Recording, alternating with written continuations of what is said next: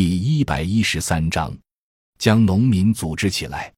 更重要的是，通过以上设计，可以在两个层面将农民组织起来，而这两个层面都是通过三权分置来培养新型农业经营主体，化解农村城镇化背景下的农业困境所不具备的。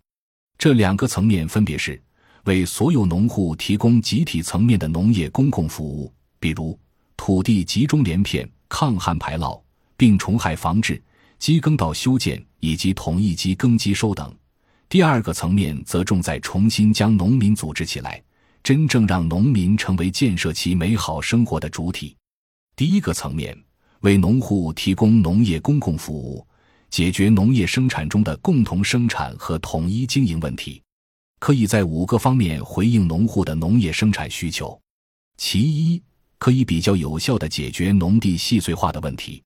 主要是通过地块调整，尽可能做到一个农户一块地，让耕地连片成块，集中经营。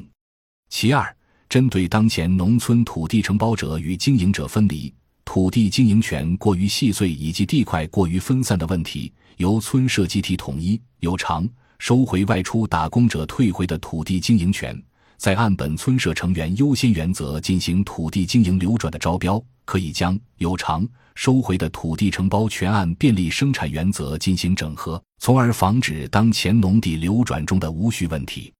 其三，可以为农户提供统一的产前、产中和产后服务，比如集体灌溉、机耕机收等。其四，可以为退出土地经营权的农民保留承包权，提供退出经营权的补偿，以及提供随时返回农村种地的保障。正是因为退出经营权后有地租补偿，且仍然保留了承包权，可以随时要回经营权自行耕种，进城农户就会依据家庭实际情况进行理性决策，而不会为了保留返乡退路，不理性的抓住具体的土地，从而为依据农业生产需要进行土地整理提供了条件。其五。不再种地农户退出的土地经营权为仍然留村种地农户提供了扩大土地经营规模的机会，从而孕育出一批村庄中的新中间农民。当前农村土地自发流转形成的中间农民，通过流入外出农户的土地，形成了一定的经营规模。这些中间农民普遍存在流入土地地块细碎、地权分散的问题。新中间农民则可以通过村社集体统一进行土地整理与招标来解决这一问题。相对于具体的农业生产服务，新土地制度设计更重要的方面是以土地制度为基础，重建了一个基于土地集体所有制而组织起来的机制。具体来说，村社集体拥有土地的所有权，农户具有土地的承包经营权和土地收益权。农户承包土地只能自己经营，不能流转；自己不经营，就要将土地退还给村社集体，获得村社集体的租金补偿。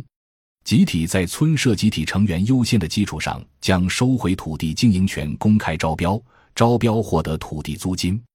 这样，在农地制度安排中就涉及五个主体：村社集体、承包并经营土地的农户。退出经营权仍然有承包权的农户，流入土地经营权的农户，此外还可能有外来流入土地经营的资本。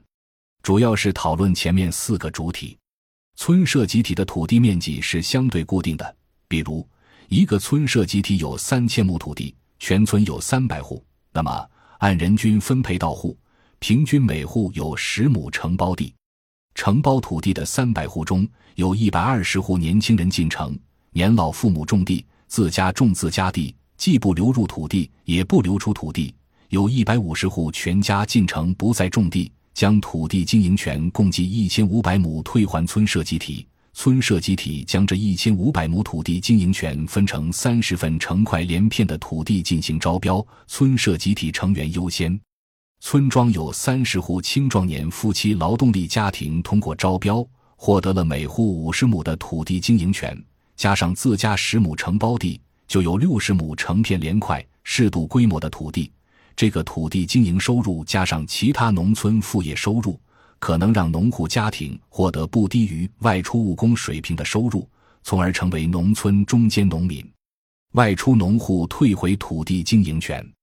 村社集体应当保留农户承包权，同时支付一定的地租补偿，比如每亩三百元。村社集体再按照本村社成员优先原则，将收回的土地经营权流转给中间农民，按每亩四百元收取租金。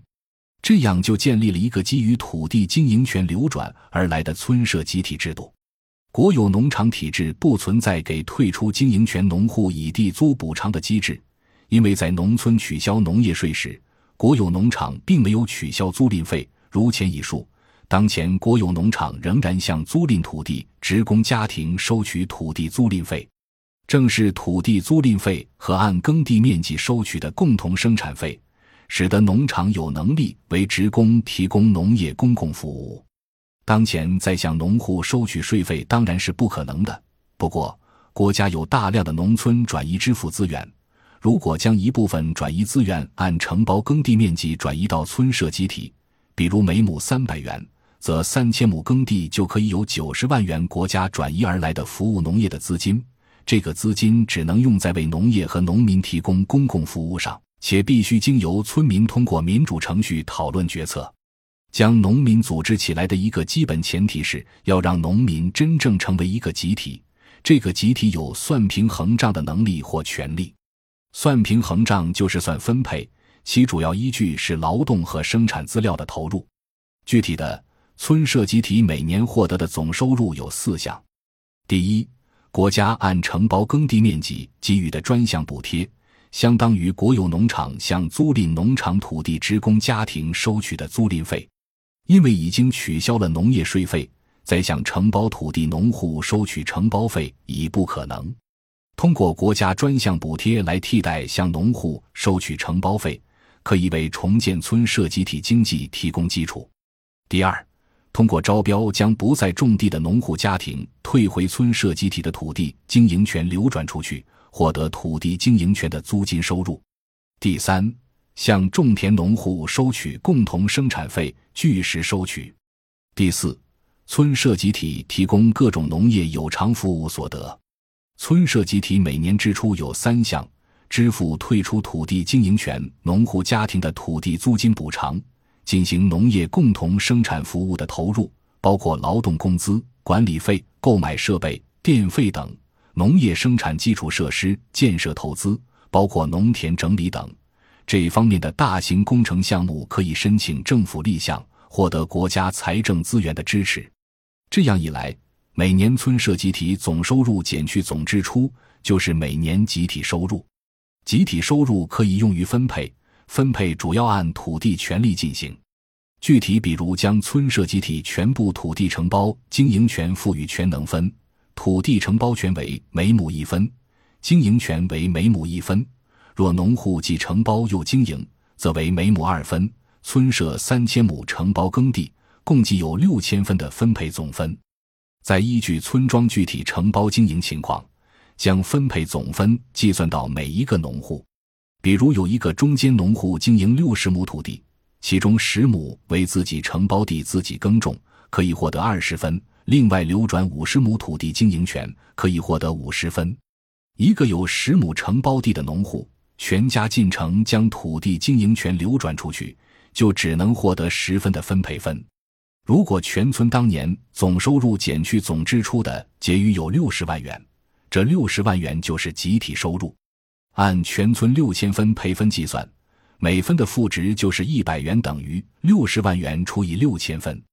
一个有七十分配分的中间农民就有七千元的年终集体分配收入，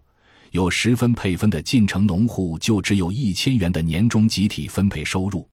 反之亦然，即超支了也要分摊。